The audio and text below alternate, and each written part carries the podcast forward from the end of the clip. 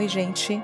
Chegamos ao quarto episódio do Cartas do Mundo. Hoje o Caio Vilela vai nos falar sobre o Irã. Antes eu queria falar para vocês que é, o Cartas ele é um projeto de uma temporada de 10 episódios a princípio.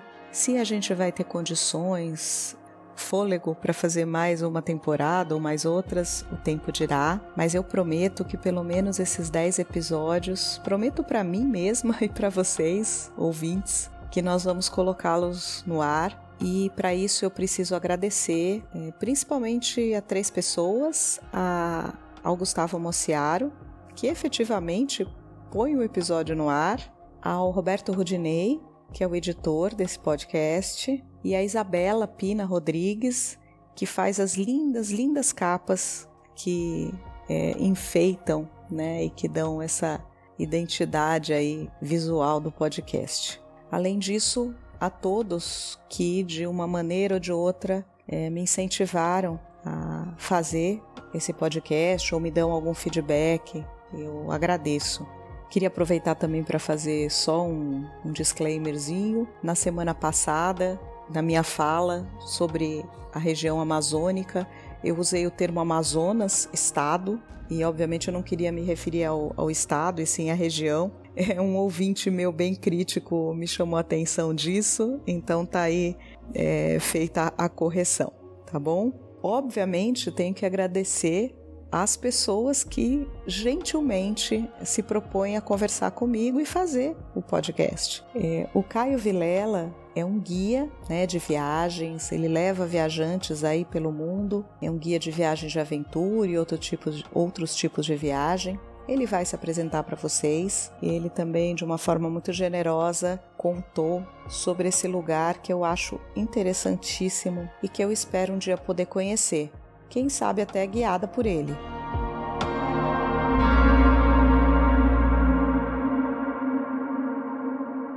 Bom, muito obrigado pelo convite. É, vou fazer uma introdução aqui. O meu nome é Caio Vilela, tenho 51 anos, sou paulistano. Fiz três faculdades pela metade, não me informei em nenhuma, mas a faculdade que eu mais me empolguei foi a de Geografia, na USP.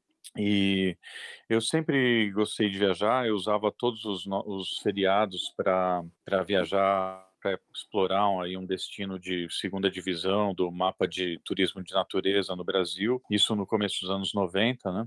E o primeiro trabalho que eu arrumei foi como guia de ecoturismo. Então eu levava escolas de, de São Paulo para fazer viagens de estudo do meio no Pantanal, no Petar, na Ilha do Cardoso, na região de Paraty, nas cidades é, históricas de Minas, é, na Amazônia. E logo uh, a agência que eu trabalhava, que era ambiental, me colocou para receber estrangeiros no Brasil. E depois de receber estrangeiros no Brasil, eu comecei a guiar brasileiros no exterior. E eu guiei em vários uh, roteiros, né, sempre junto com guias locais, mas eu é, fiquei mais focado, assim, mais especializado em roteiros no Nepal e no Irã. No Nepal era um roteiro mais de turismo de aventura, a gente fazia trekkings né, no Annapurna, no Everest, a caminhada ao campo base do Everest, eu guiei por seis anos seguidos, e no Irã era um, era um tour mais cultural, assim, onde a gente é, levava grupos de 10 a 12 pessoas, de todas as idades, é, para fazer uma viagem entre os bazares, os, as mesquitas, as praças e os museus que tem espalhados pelo, pelo Irã. Né? É, o Irã é um lugar que eu sempre quis conhecer e eu sempre carreguei uma imagem na minha cabeça que ela se transformou completamente é, depois que eu fiz a minha primeira visita é, em 2003 eu passei um mês no Irã junto com a minha esposa, que hoje é ex-esposa, é, mas na época a gente tinha um filho de um ano de idade, que hoje está com 17, e a gente foi para o Irã com, com esse bebezinho de um ano de idade, a gente passou um mês lá, e a gente teve uma experiência muito positiva principalmente com a hospitalidade do povo. Então, o, nosso filho ele estava aprendendo a andar e ele estava começando a passar a alimentação de papinha para comida real.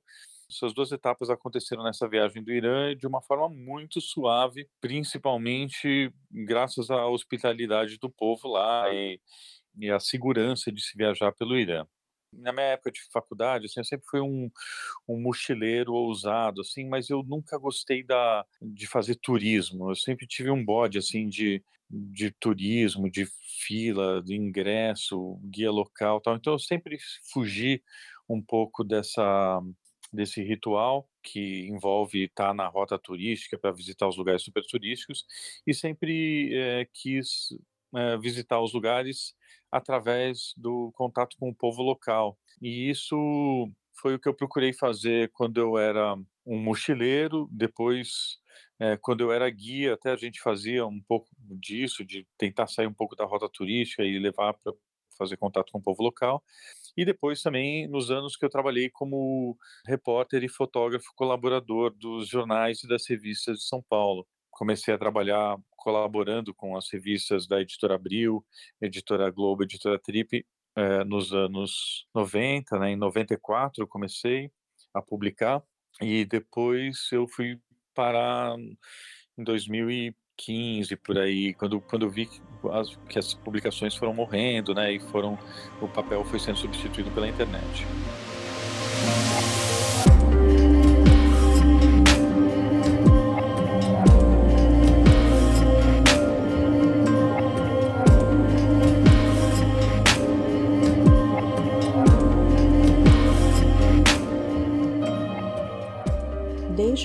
Eu me entendo por gente, desde muito criança, eu tenho um grande fascínio pelo Império Persa, pelo Irã, mas mais mesmo pelo Império Persa. Eu não tenho certeza de como que começou isso, mas uh, acho que foi porque eu era fã do Queen, Queen a banda, e vocês sabem que o Fred Mercury, ele é de origem iraniana e a família dele, inclusive, era praticante do zoroastrismo. E eu descobri isso, sei lá como, provavelmente lendo alguma revista, porque a gente está falando de uma era pré-pré-pré-internet, né? E eu também sempre fui muito curiosa com a história das religiões e tal, e comecei a, a me interessar pelo Irã, pelo zoroastrismo e tal. Um tempo depois, é, nós tínhamos um, uns vizinhos que eram um casal, amigo dos meus pais, e ele era persa, o Sorabi. Era um casal muito legal, eu gostava muito deles. E eles me contavam, ele, né, me contava algumas coisas sobre o Irã, e eles praticavam uma religião chamada religião Bahá'í, que é uma religião minoritária lá no Oriente Médio, mas também bastante interessante. Soma-se a isso o que a gente aprende na escola mesmo. Eu sempre prestei muita atenção nas aulas de história, eram as aulas que eu mais gostava, as de biologia e as de história. E eu tive um professor que nessa conversa com o Caio Vilela eu acabei descobrindo que foi professor dele também, né? Que foi o Flávio de Giorgio, que ensinava história das religiões e história. E ele também tinha um grande fascínio pelo Império Persa e dava aulas maravilhosas que eram realmente um deleite. Coisas, inclusive, que eu lembro até hoje. Eu lembro sobre o imperador Ciro, que derrotou os Medos e fundou o Império Persa lá em, não vou lembrar a data exata, né, gente, mas em 500 ou 550 a.C., mais ou menos. Então, fundou esse império, que tinha algumas particularidades, inclusive é, não ter escravos, né? O Império Persa, em geral, não escravizava é, os povos conquistados, e também o zoroastrismo foi a primeira religião imperial, digamos assim, monoteísta. Eu lembro também de uma história que eles inventaram os correios. Não sei se isso é verdade, mas eu tenho isso na minha memória. Eu não sei se foi na, no governo do Ciro, do Dario, que eles faziam, eles levavam de 25 em 25 quilômetros, eles tinham como se fosse uma caixa de correio. Então, basicamente, eles uh, foram os inventores do correio ou da internet. Sei lá por que, que eu guardei isso, mas depois vocês vão lá procurar se é verdade. E as cidades, né, que tá no meu imaginário, Persépolis, Passárgada, aquelas construções. Então, é, o Irã para mim tem um apelo enorme.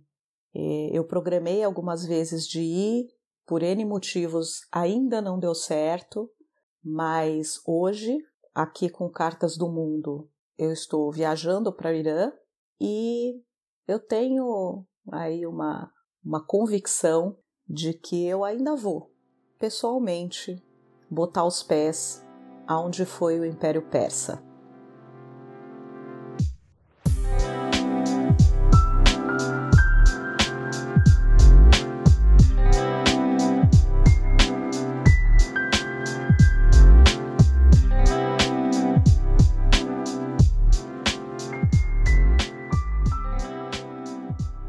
fui para o Irã pela primeira vez em 2003, é, junto com a minha esposa e meu filho de um ano de idade. É, na época, eu fiz umas amizades através do Orkut, que era a rede social que existia.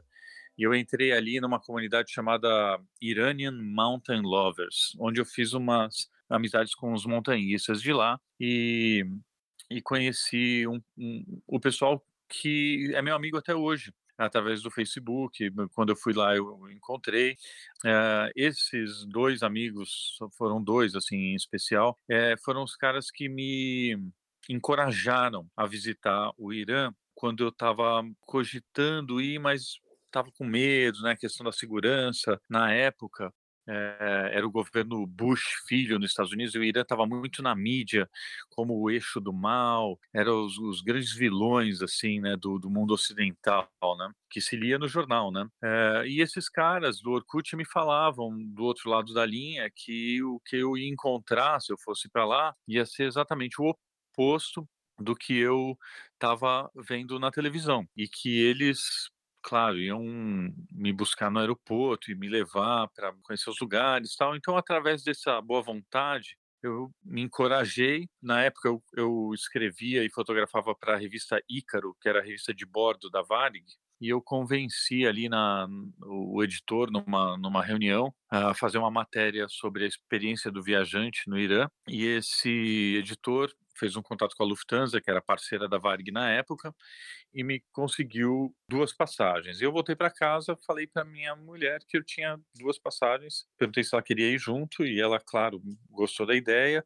A gente comprou a passagem do nosso filho, né? E a gente é, desembarcou em Teherã em outubro de 2003 com assim uma reserva feita em um hotel em Teherã e nada muito além disso, assim, sem planos, né? E com contatos desses amigos.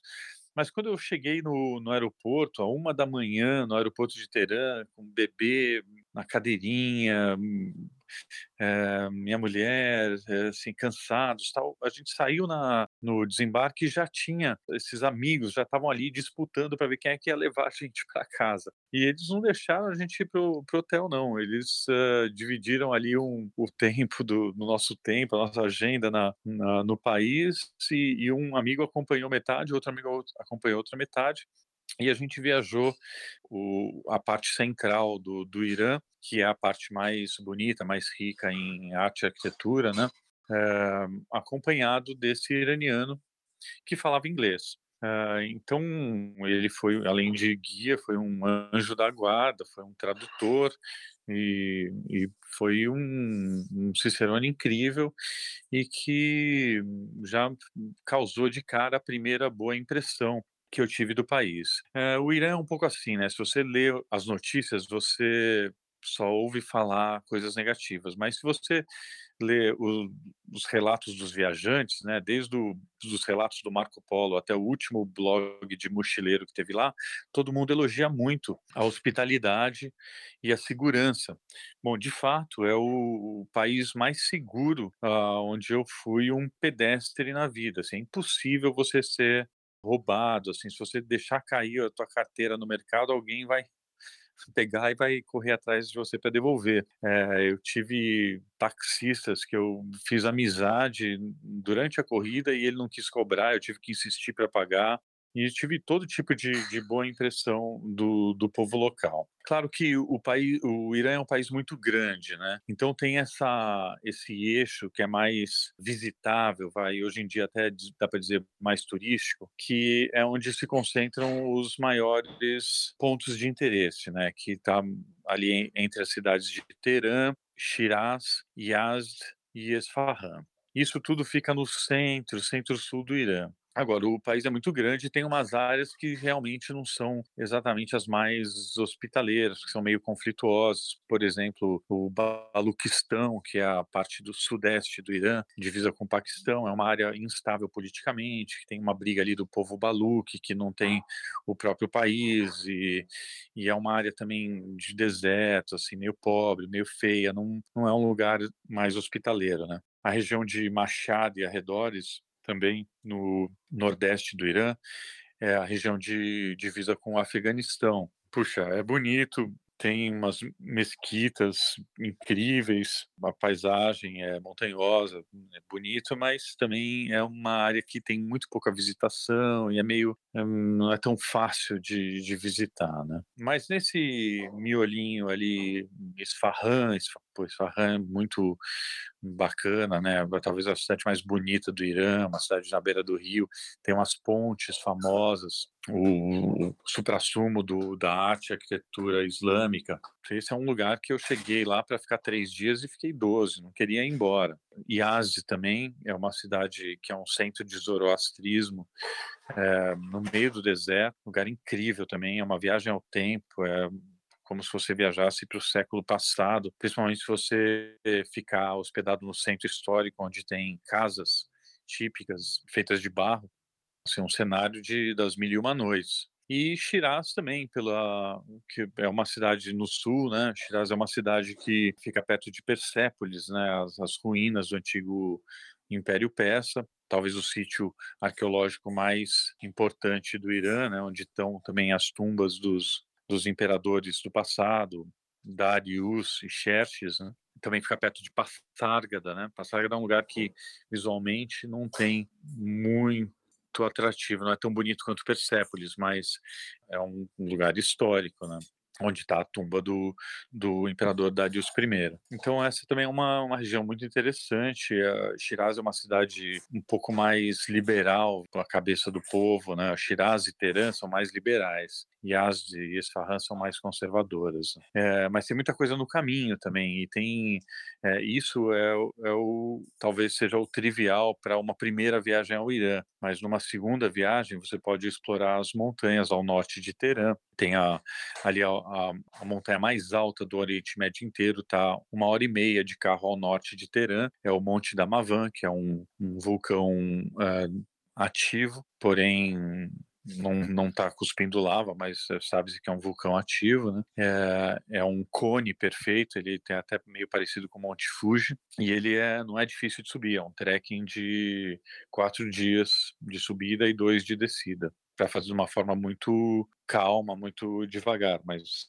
tem gente que faz em menos tempo, né? Mais um pouco mais ao norte tem o litoral do Mar Cáspio, que não é lindo assim de praias assim, né? Mas tem cidades eh, bastante interessantes. É, no noroeste do Irã tem o Azerbaijão iraniano, que é a grande maioria do, do povo azeri mora no Irã, não mora no Azerbaijão, né? O Azerbaijão é um país que tem a população inteira de azeres, né? Mas essa etnia, né, e que tem o seu idioma próprio, é mais numerosa no Azerbaijão iraniano, que é o que é a região ali do, do noroeste do Irã, faz divisa com o Azerbaijão, com a Armênia e com a Turquia. Essa é uma região super interessante também. É, tem uma cidade chamada Tabriz, que é famosa pela sua tolerância cultural e religiosa, né? Acho que todo mundo sabe que o, no Irã os muçulmanos são muçulmanos xiitas, né? Que são muito mais tolerantes e cabeça aberta do que os sunitas. Aliás, essa é uma, uma confusão antiga aqui na cabeça dos brasileiros.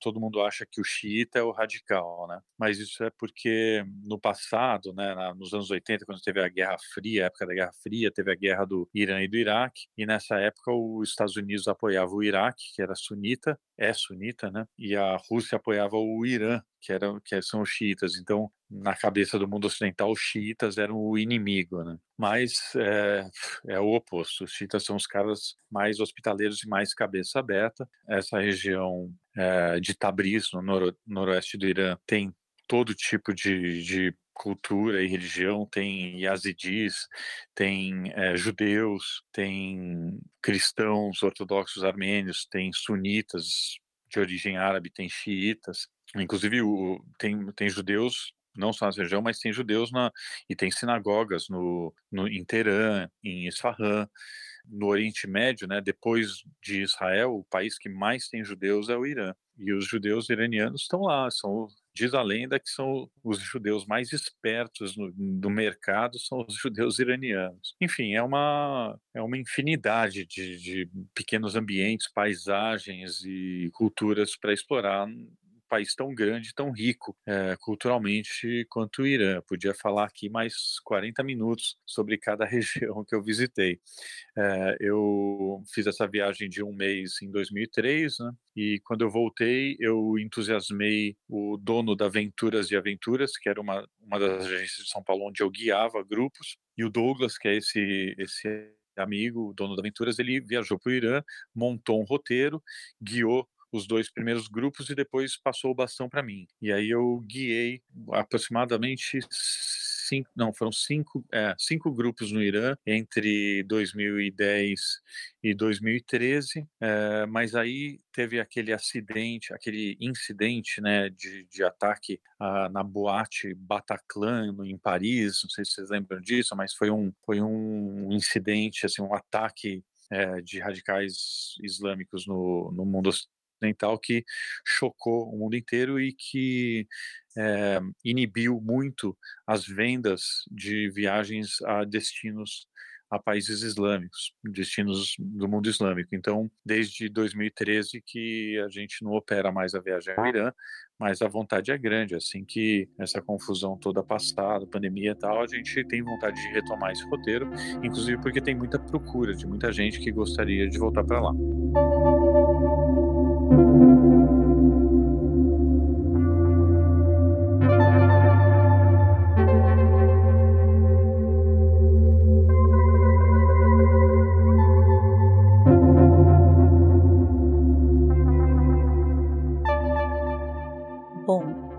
Tenho um fascínio pelo Império Persa, mas também tenho muito interesse no Irã contemporâneo. É, o Irã ele é um protagonista ali naqueles conflitos e naquela história toda do Oriente Médio das últimas décadas, bastante cheia de detalhes e quem está por dentro disso tem que estudar a fundo, porque não é fácil realmente entender quais são as tretas ali, tanto em relação aos impérios, ao, aos Estados Unidos, Rússia, quanto aos próprios conflitos na vizinhança ali, é, do Irã com, com os árabes, e, enfim. São muitas etnias, é, são muitos conflitos geopolíticos, tem petróleo, é, minérios, tem seca, tem água na Mesopotâmia, é complicado o negócio.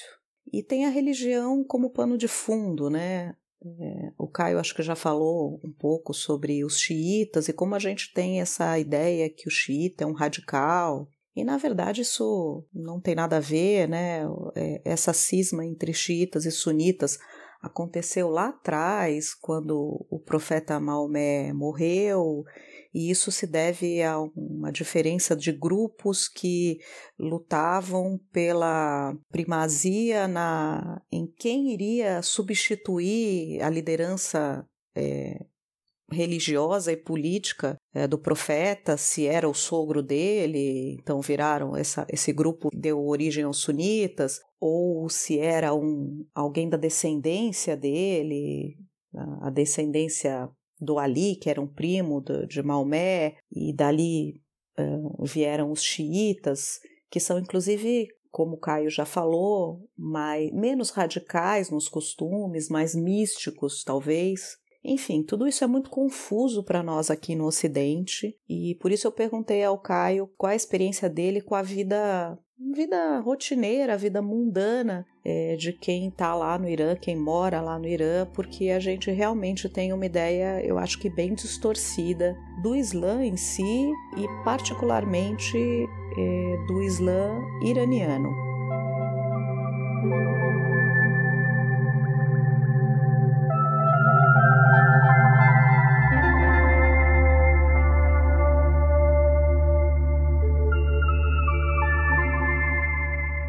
Lifestyle dos iranianos, principalmente nas cidades grandes uh, como Teherã, é muito parecido com o mundo ocidental. Aliás, quanto mais maior é a, a classe social, uh, quanto mais alta é a classe social dos iranianos, mais parecido o, o estilo de vida com o mundo ocidental, né? No, no, Irã ninguém se veste com roupas típicas, todo mundo se veste com roupas ocidentais.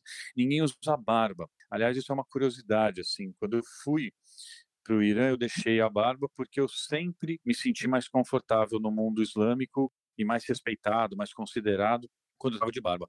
Mas quando eu cheguei no Irã, eu descobri que não usar barba é o, é o default, é o, é standard de todos os homens, inclusive principalmente os, os jovens, porque não usar barba é uma forma silenciosa de você dizer eu sou diferente, eu sou o oposto desses líderes religiosos que que são os, os, os líderes políticos do, do nosso país. Né? Então, se você é jovem e usa barba, ou você é completamente fora de moda, ou você é religioso. Então, as meninas veem um cara de barba cheio na festa e falam: puxa, quem que é esse cara de barba na minha festa? Meu? Que não tem nada a ver. Aliás, festa é uma coisa que existe, mas existe entre quatro paredes e com, com pouquíssima gente. No Irã não existe até hoje por causa da Revolução Islâmica, não existe um show de música cheio de jovens, não existe é, música nas ruas. Agora está abrindo um pouquinho, sim, mas não assim na, nas, nas, dimensões que a gente imagina, não existe. Existe muita festa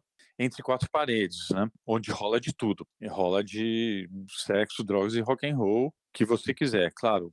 Ali é muito mais comum encontrar drogas como o ópio e o rachixe, do que como o, o, álcool e a cocaína. Cocaína acho que é, deve ser dificílimo de chegar lá, né? Mas o álcool é a grande, é a droga que todo mundo, de todas as idades, adora, né? Então ele vem é, traficado da Europa, as garrafas de destilados atravessam a, a Turquia por as fronteiras, né, de nos caminhões escondidos e tal, e chegam nas, nas mercearias de, é, de qualquer cidade iraniana é possível comprar. E, as, e essa, essas festas acontecem. Eu tive contato com duas famílias, né? Uma família muito legal, uh, eles eram dois filhos uh, jovens, assim, de, de, um pai e uma mãe. A mãe cozinhava super bem. Quando a gente é, se hospedou na casa deles, ela fez todas as comidas típicas que ela conhecia a receita e a gente comeu super bem. Inclusive, isso é uma curiosidade da.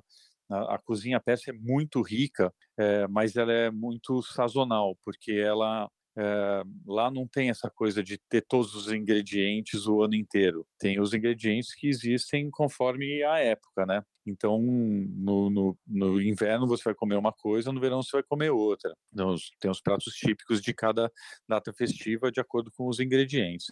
E também a, a comida elaborada, ela é feita em casa. E, e no restaurante você vai comer a comida corriqueira comida do dia a dia, porque a lógica deles é assim, assim no restaurante você vai para comer uma, uma comida simples, assim, a comida elaborada que demora para fazer tal é, é só é, em casa, na casa de uma boa cozinheira que você vai ter a oportunidade de comer, principalmente os pratos é, festivos, né? que tem, tem muitas festas é, religiosas, festas culturais, folclóricas que elas acontecem em família. A cultura do Irã é muito calcada na, nos valores da família. Então as, as famílias são muito unidas e as refeições em família são, são o grande evento de, de cada uma dessas festividades, né? E quando você sai na rua, você vai comer o de sempre, que é o, o arroz com açafrão e manteiga em cima, é, iogurte, né? Eles jogam iogurte na, na, no arroz, aí um kebab de frango, de peixe, de peixe quando você está numa área litorânea, né? ou uh, de carneiro, né? Ou de, de, vaca também, e os vegetais grelhados, como pimentão, é, tomate grelhado, passas em cima do arroz. Isso é o, é o, que você vai comer com mais frequência. Tem os cozidos também, né? Tem umas pastinhas de, de berinjela, que são uma delícia. É, tem um preparado de azeitonas, que é uma delícia. Isso tudo é, é, são coisas assim fáceis de encontrar nos restaurantes, mas a grande riqueza da, da culinária, culinária, iraniana você vai provar nas casas das famílias. E, e essa senhora que hospedou a gente fez todos os pratos para a gente, foi muito legal estar tá lá com eles. Né? E a outra família que eu visitei e me hospedei era um arquiteto jovem de classe média alta do Irã, um cara boa pinta que namorava uma atriz muito é, famosa do cinema iraniano, tal. E ele vivia um lifestyle mais de sexo, drugs e rock and roll. Eu juntava muitos amigos e os amigos músicos e fumavam ópio na cozinha e depois tocavam a, a, os instrumentos musicais típicos eh, por 40 minutos de olhos fechados. Eles fumavam também um rachixe que vinha é, das montanhas do, do Afeganistão mas nada superava o, a vontade de, de sim, entorpecer com álcool. O álcool é, é para os jovens iranianos é a, é a droga da vez. Né? O rachixe, o rop são, são drogas de velho, vai. Mas, é, então, junto com essa juventude ali, eu percebi um pouco como é que era o estilo de vida da, de quem tem dinheiro no Irã, né? Porque quem tem dinheiro sai e entra no país com facilidade. Quem não tem dinheiro tem essas restrições. Tem muita gente que vai com todas as economias do, da família e vai imigrar para um lugar, one way, não consegue voltar por causa das leis. Né? É, no, no, Irã, a, classe alta, a classe média alta, são as famílias que nunca misturaram o sangue com os árabes porque sabe que no Irã teve a invasão árabe, né? E a invasão árabe liquidou com os, com os guerreiros, estuprou as mulheres, escravizou as crianças e misturou muito o sangue. Hoje em dia, tem muita gente nas ruas do Irã que tem um look árabe, mas as famílias que nunca misturaram sangue, que sempre casaram persa com persa e nunca misturaram sangue com, com a, os imigrantes árabes, eles têm um tipo étnico completamente diferente. E a, as famílias ricas são, são as assim, elas uh, nunca, nem, inclusive, nunca nem se envolveram com o islamismo. Elas,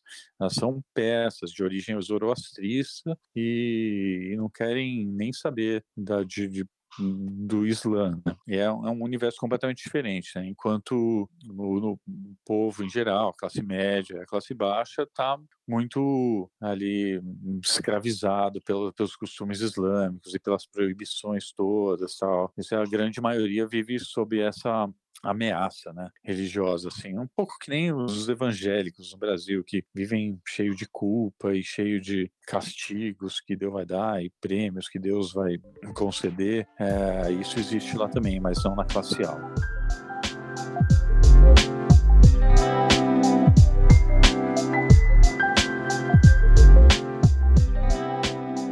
E aí, entenderam pelo menos um pouquinho desse meu fascínio por esse lugar? Mas espera aí que temos mais um pouco. Pedi para o Caio falar sobre, enfim, dar dicas para quem quer viajar para o Irã e particularmente para as mulheres. É possível a gente viajar sozinha? É perigoso? Enfim, ouçam aí. E também acompanhem o Caio, se vocês têm Facebook, ele tem uma página bem interessante lá. E eu também coloquei o link do contato do Caio, se vocês quiserem conversar com ele. E eu faço aqui uma proposta. E a Kelly já aceitou, eu sei, mas você que está me ouvindo e que ficou interessado, vamos fazer um grupo aí no pós-apocalipse. Assim que der, vamos falar com o Caio para ele nos guiar pelo Irã. Vamos lá? A melhor dica que eu posso dar para quem pode, quem quer viajar para o Irã, é, sem ser num grupo de excursão, é entrar numa página de Facebook que chama See You in Iran, que ali tem muitos guias locais que ficam promovendo os seus destinos, os, os seus passeios e conhecem as pessoas. Uh, ali é onde você pode travar um pouco de diálogo com alguém é, sem sem fechar um pacote às cegas, né? Você conhece o cara, gosta do cara, já bate um papo. Se você bater o santo no cara, você fecha um preço. Essa é, para mim, é o melhor jeito de visitar lá. Você escolhe um cara que tem um carro e fala inglês. E aí você fecha um programa com ele, sabe? Tipo, ah, vamos passar três dias em Teherã, três dias em Isfahan, três dias em Yazd, três dias em Shiraz e vamos embora. E, e esse cara ele vira o seu guia local, mas não só o guia, ele, ele vira o seu tradutor, o seu o anjo da guarda, o cara que vai te ajudar. Se você escolher um cara né, que tem, tem um pouco de conteúdo, ele vai te ajudar a visitar e isso é barato, porque a gasolina no Irã é barata e isso é uma coisa que você pode fazer com um casal, duas amigas, dois amigos, no Irã, eh, como eu falei, né, eles são muito mais tolerantes, eles, eles não são tão é, cheios de ofensa religiosa como você vai ver nos países árabes, nos países de origem sunita. Claro, tem um dress code aí para você respeitar, você não precisa usar uma burca, um véu islâmico, mas você tem que levar um lencinho e cobrir o cabelo, né? A mulher tem que cobrir o cabelo, e isso é só um gesto, né, que é um gesto que já silenciosamente já diz, sim, eu respeito à cultura aqui local, isso vai te levar longe, assim, sabe? Você não pode tirar o lenço, né? Qualquer um na rua vai pedir para você recolocar, mas isso é uma é um, um gesto positivo, vai para você demonstrar o teu respeito, né? É muito tranquilo visitar o Irã é, num grupo de como esses que a gente que, que eu lidero, né, uma vez ao ano, mas também é possível como viajante independente, mas é bom ter sempre uma, uma pessoa local com você, assim. Homem dois amigos, assim, tranquilo.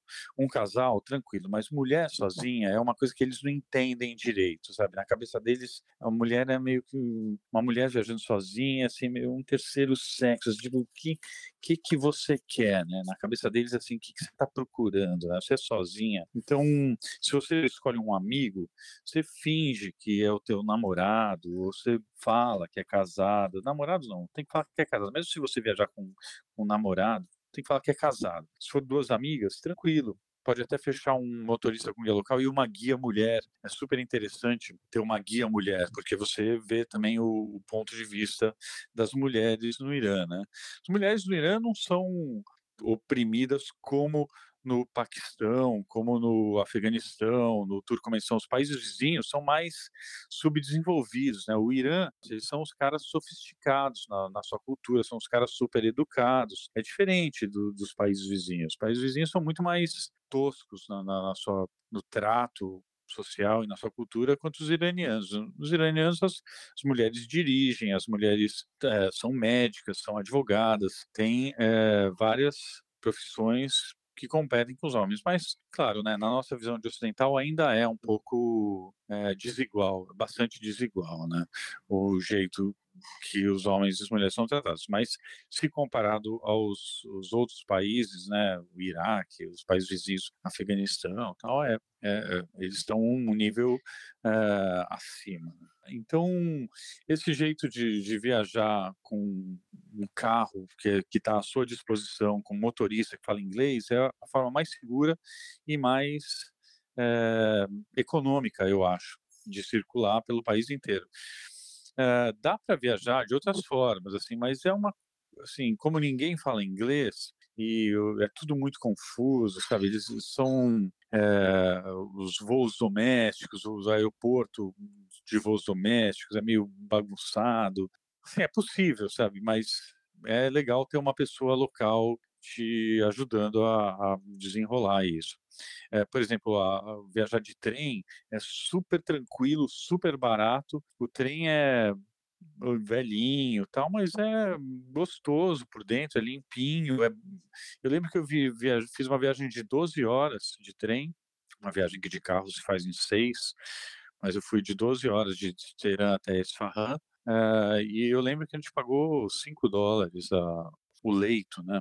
Para cada um de nós. Então é também é agradável, mas é legal ter uma pessoa junto, uma pessoa junto com você.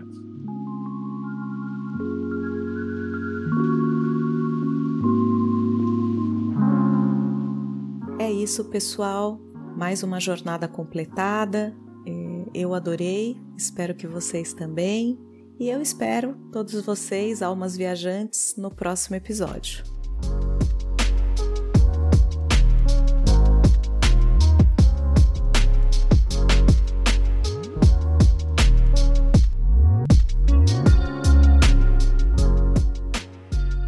Cartas do Mundo faz parte da RIPA, rede Iradex de podcasts.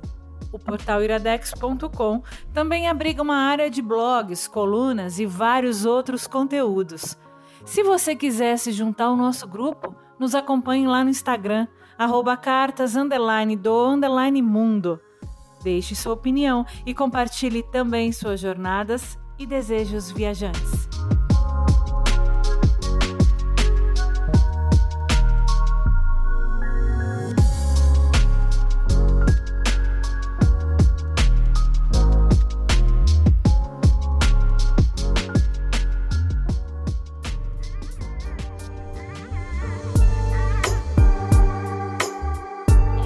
Podcast é editado por Roberto Rudinei. Você pode me achar no Twitter na arroba Rudilonia. Repetindo, R-U-D-Y-L-O-N-I-A. Arroba Rudilonia.